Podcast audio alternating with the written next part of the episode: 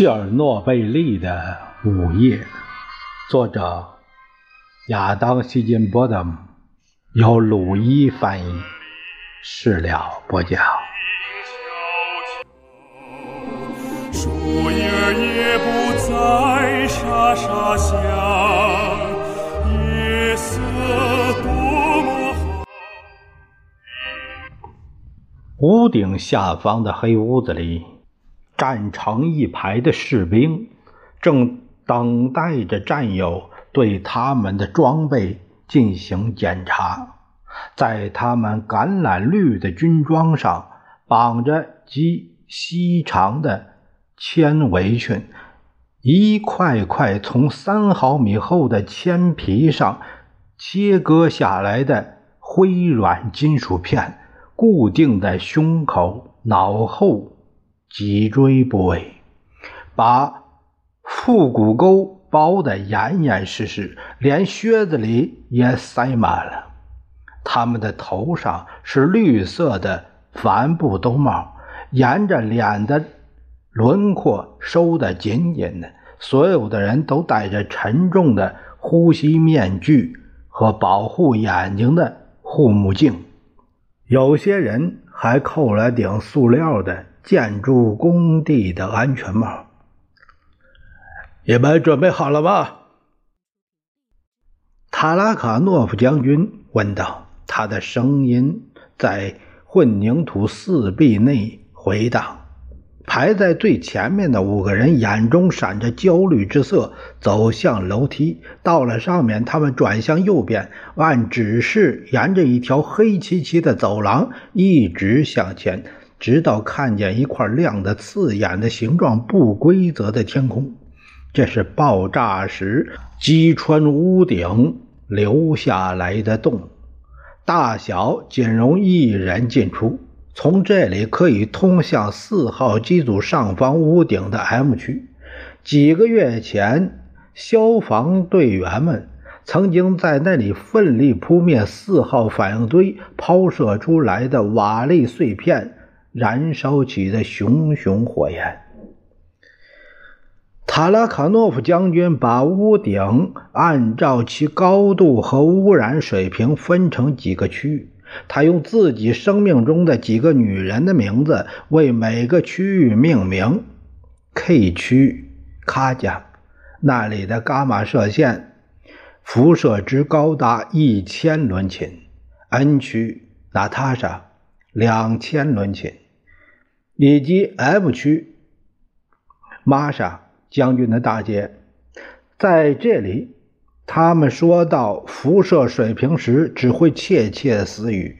在一眼便能看到四号机组被炸裂的安全壳和已经被炸碎的反应堆残骸的 M 区，遍地都是瓦砾焦土，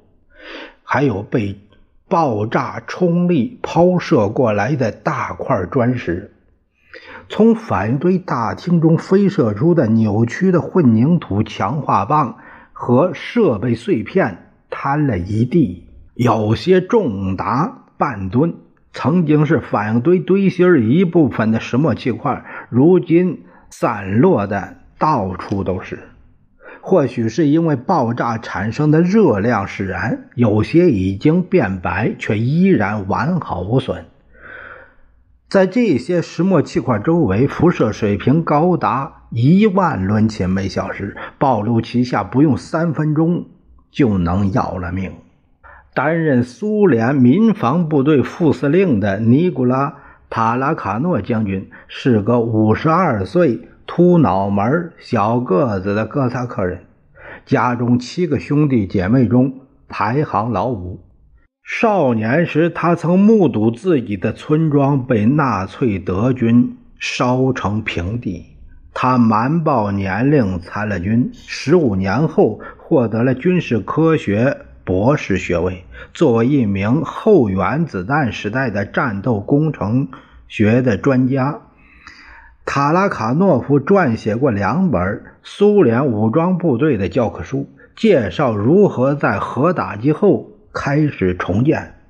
他。详细研究过苏联主要城市被美国导弹袭击后可能出现的各种模型情形，设想成千上万人的残酷死状，设想居民被毒化的土地上挣扎求生，设想在未受打击的帝国大后方的地底下重建关键工业。一九七零年，他开始在苏联郊外的诺金斯克军事试验基地进行实际演练。那里建起了一个遍地瓦砾、处处废墟的小城，专门用于模拟核毁灭之后的城市环境。他在那儿制定出了众多的技术规范，并研发出许多大型工程设备，比如。装甲挖掘机、推土机以及带有伸缩臂机械钳的 IMR-2 战斗工程车。五月初，这些设备已经部署到了切尔诺贝利特别禁区中放射性最强的区域，但现在已经是九月份了，在 M 区所有的计划和技术都失败了。塔拉卡诺夫不得不派出手下的战士参战，而他们手中的武器只是铁锹而已。走廊尽头，战士们在门前集合，橡胶呼吸面具中传出他们粗重的呼吸声。一位军官按下秒表，另外五人迈出门口，走进天光之下。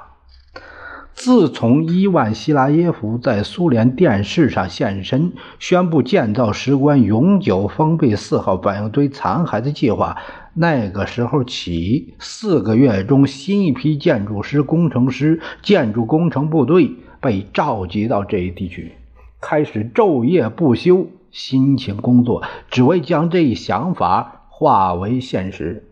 当他们在能源部的对手担负起。重新启用核电厂余下三座反应堆的责任时，中型机械制造部专门成立了一支名为 US 六零五的建设小分队，接过了石棺项目。新结构的设计由该部下辖的以代号相称的几个机构和下级部门协作完成，简称为。NIPIEP 以这个为简称，全苏能源技术科学研究与设计研究所，简称 SMT- 杠一的中型机械制造部的主要建设部门，以及简称嗯 NIKIMT。呃，这个专门负责核建筑项目研发的实验室，最终的方案是从候选的十八个设计方案中挑选出来的。专门负责反应堆设计的，呃，VNIP IET 这个工程师们曾建议用中空的铅球填充废弃的反应堆。还有人建议用一个巨大的碎石堆将它埋在下底下，或是在四号机组下挖掘一个大的足以让反应堆掉进去的深坑，这样地球就会把它整个吞到肚子里去。在最开始的几次会议中，中型机械制造部的头头。脾气火爆的叶菲姆斯拉夫斯基甚至提出自己的建议：一个一如既往强势专横的解决方案，把整个烂摊子用混凝土埋了，然后就此了事。大叶菲姆的建议一提出，一片尴尬即沉默，直到最后，阿纳托利亚历山德罗夫他打破了寂静。这位。库尔恰托夫研究所的所长指出，斯拉夫斯基的解决方法不太符合物理学定律。仍残留于反应堆建筑物的核燃料持续衰变产生的热量会令混凝土填埋变得不太切实际。如果不是根本没有任何可能的话，尽管从上到下彻底封死四号反应堆，这个废墟的主意看起来很有吸引力，但里面的燃料既需要大范围通风，以令其继续安全冷却，也。也需要持续加以监控，从而在新的链式反应开始时发出警告。废墟必须要用一个保护罩给它盖起来，尽管没人能说如何将其实现。四号机组占地相当大，差不多是个足球场的面积。任何一种屋顶都需要在这里面建造立柱来支撑。然而，这个空间仍然是一片无人区，到处都是倒塌的墙壁、损毁的设备、散落的混凝土，而且大多数埋在成千上万吨的安托什金将军的直升机部队空投的沙子和其他材料下面。工程师们无法确切知晓废墟是否仍有足够的完整性以支撑屋顶的重量，哪怕使用最轻最薄的屋顶材料。此外，辐射也令找出真相几乎不可能。在提出的建筑解决方案中，有一些相当野心勃勃，比如建造一个跨度二百三十米的单拱，或是在反对大厅上滚铺与其等宽的预制连排的拱顶。还有一个巨型悬索结构单跨屋顶的方案，用一排间距六米的。倾斜钢壁将屋顶吊在半空中，工程师们将这个设计戏谑为“希特勒万岁”。但这些异想天开的想法需要几年时间才能建成，代价会是天文数字，或者根本就超出苏联工程技术的现有水平。最后是由中央委员会强令指定的设计方案。伴随着一张一如既往不切实际的时间表，而且要在极其恶劣的现场施工条件下完成。不管要在四号机组周围建起什么样的东西，都必须尽最大可能的迅速完成，不能以年来计算，而要以月来计算。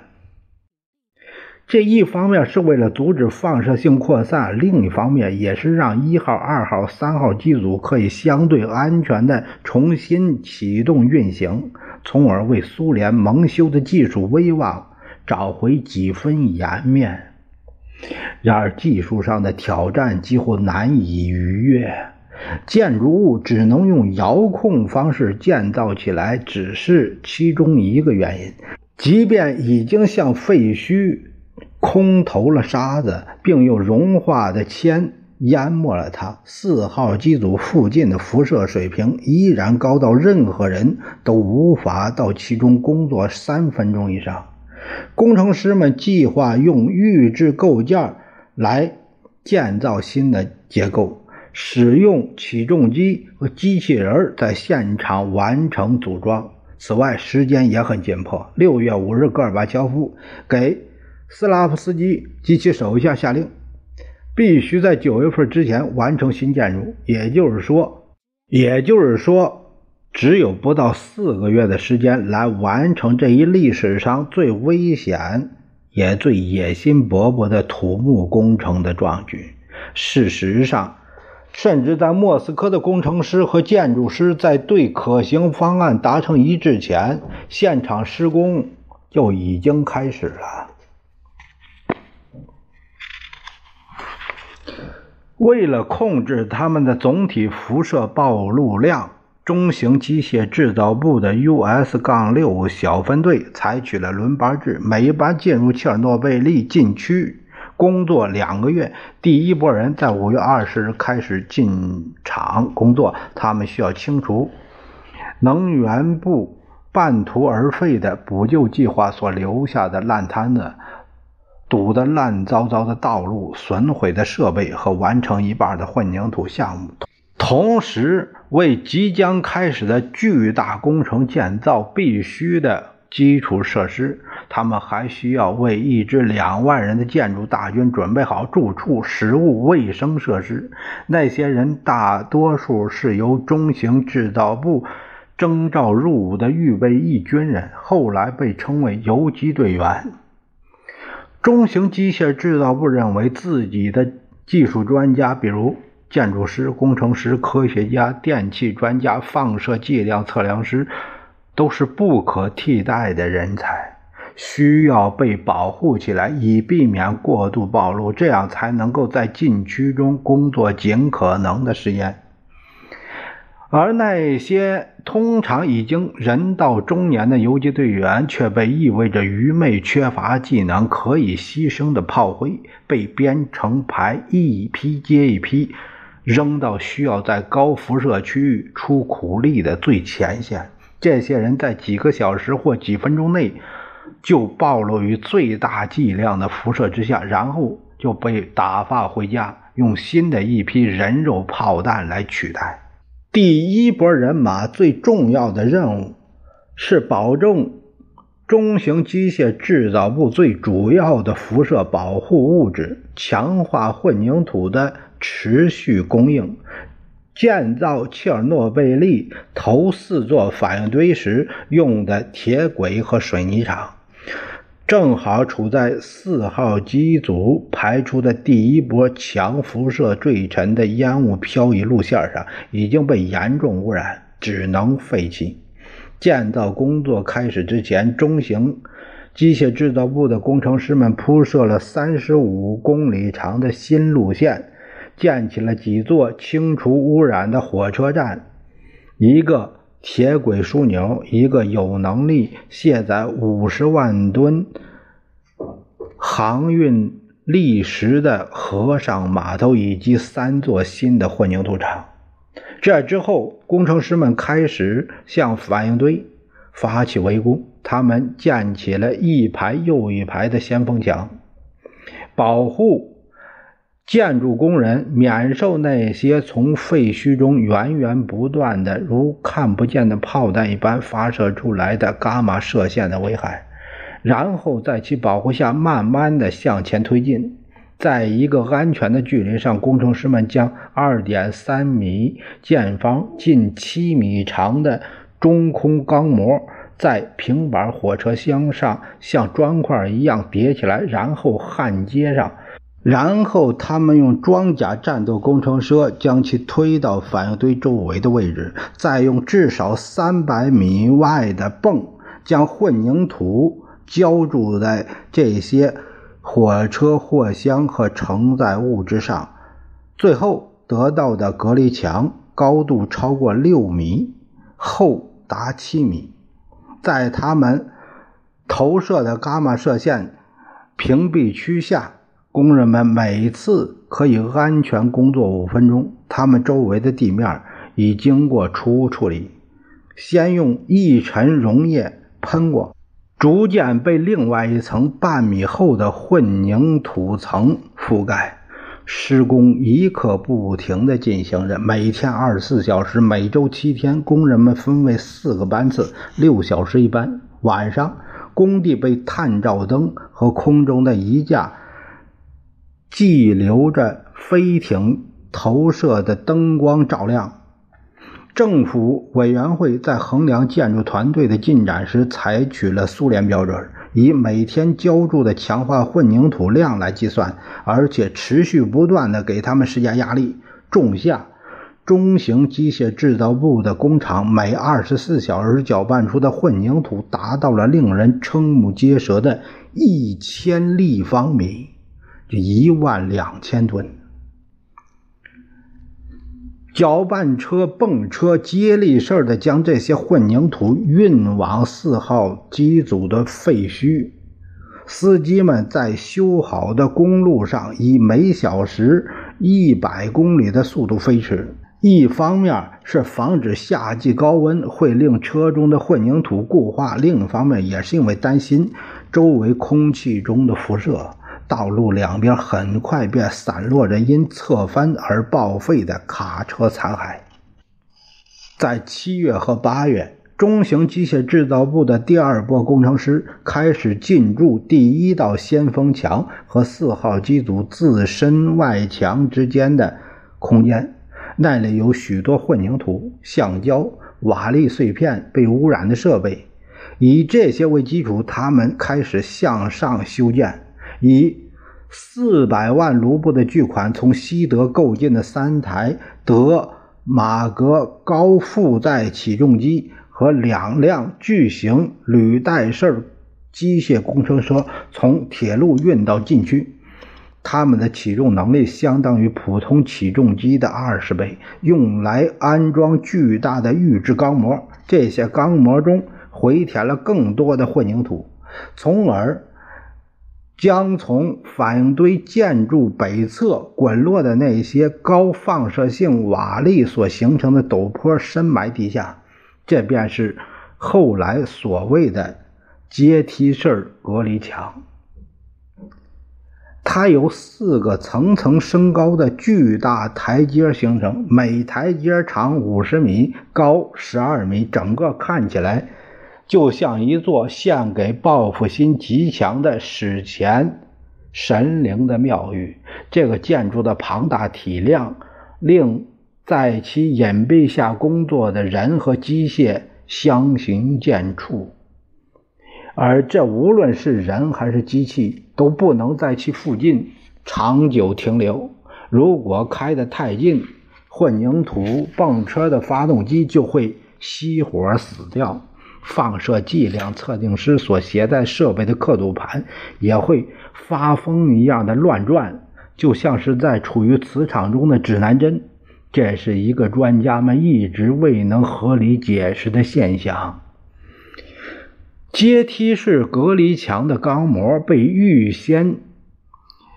组装为巨大的模块，用起重机令其就位，然后再灌入混凝土。这项工作花了几周时间才完成。四号机组墙壁的漏洞和空隙，意味着数千立方米的液态混凝土被白白地灌入废墟之中，填满了地下室、走廊、楼梯间，直到缝隙也填满。等到砂浆凝固，以无线电控制的爆炸螺栓将起重机。吊索松开，下一个模块的建筑再在其上开始进行，但在最终安装阶梯式隔离墙的角模块，一座升起于活跃的伽马辐射场中、高达十六层高的塔状建筑时，爆炸螺栓失灵了。中型机械部制造部的专家从游击队中找了个志愿者，他同意被另外一台起重机吊起来，用手松开螺丝。在他执行任务前，他们发给了他三种不同的辐射剂来记录完成任务期间的辐射暴露水平。他用了一个小时才回到地面，得到了三千卢布、一箱伏特加和当即复原的奖励。但他把所有的辐射剂都扔了，担心上面的数字不是好消息。中型机械制造部的工程师们忙着建造石棺，库尔恰托夫研究所的一个科学特别行动小组则开始试图解开一个谜团。他们认为，在反应堆残垣断壁之内的某个地方。应当仍残留有一百八十吨核燃料，它们怎么样了？开始时，科学家们坚信大多数油已经在爆炸中被抛射出反应堆容器，散落在机器大厅废墟中。但从直升机上降入废墟的辐射探测仪没有显示出任何它们存在的证据。列加索夫院士现在担心，哪怕只是一小块铀燃料和石墨漫画剂仍完好无损，那么当反应堆坑室中的条件合适时，他们可能会再度进入临界状态，启动一次没有人能控制的新链式反应，导致更多的放射性核素释放到核电厂周围的大气中。他的同事。韦利霍夫则担心，那些盲目的将混凝土泵到散落核燃料树上的中型机械制造部的建筑工人，可能正在无心间建造一颗巨大的原子定时炸弹。然而，最初几次在反应堆大厅中寻找铀原料的尝试均告失败。特别行动小组的成员在穿过瓦砾堆通向反应堆容器的所有路线上，无论下方、上方、左侧、右侧，都测量到了数千伦琴每小时的辐射暴露值。他们四处搜寻融化的铅和沙子。碳化硼或是白云石，所有那些从直升机上空投下来的材料，但是他们没有找到任何这些东西存在的证据，当然也没有核燃料的影踪。最后，库尔恰托夫研究院的科学家们来到了反应堆大厅地下室的一个房间，这里正处于反应堆容器下方的最东边。中间隔着三层楼，带着一台测量值可达三千伦琴每小时的仪器。小分队发现，一路上的辐射值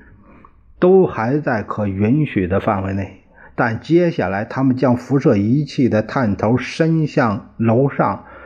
正对着头顶的那块空间，在标记位置为正六的二百一十七，或者是。二百一十二隔间里面，探头感应到了一个极其强烈的伽马场，设备立时跳到最大度数，随即便因过载而烧毁。不管那里面藏着什么些东西，其放射性都高到了惊人的程度。这给出了确认那数百吨不知所踪的核燃料具体位置的一个可能线索。然而，任何敢于进入漆黑一片的二幺七杠二走廊的人都发现，这样做可能要冒着在几分钟甚至几秒钟之内便吸收到致死剂量的伽马辐射的危险。